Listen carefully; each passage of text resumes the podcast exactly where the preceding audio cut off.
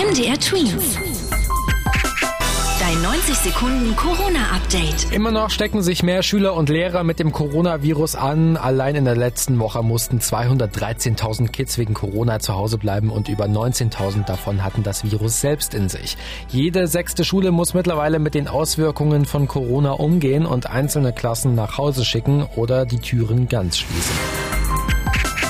Besonders gut sollen gegen Viren und Bakterien die sogenannten FFP2-Masken schützen. Sie sind anders gebaut als typische Alltagsmasken, die die meisten von uns tragen und sind normalerweise für Ärzte und Pfleger gedacht.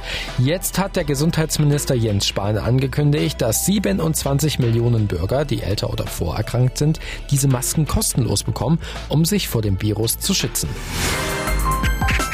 Die Bundeskanzlerin Angela Merkel findet, dass es noch härtere Maßnahmen braucht, um das Virus zu bekämpfen. Zum Beispiel, dass man die Schulen bis zum 10. Januar schließt.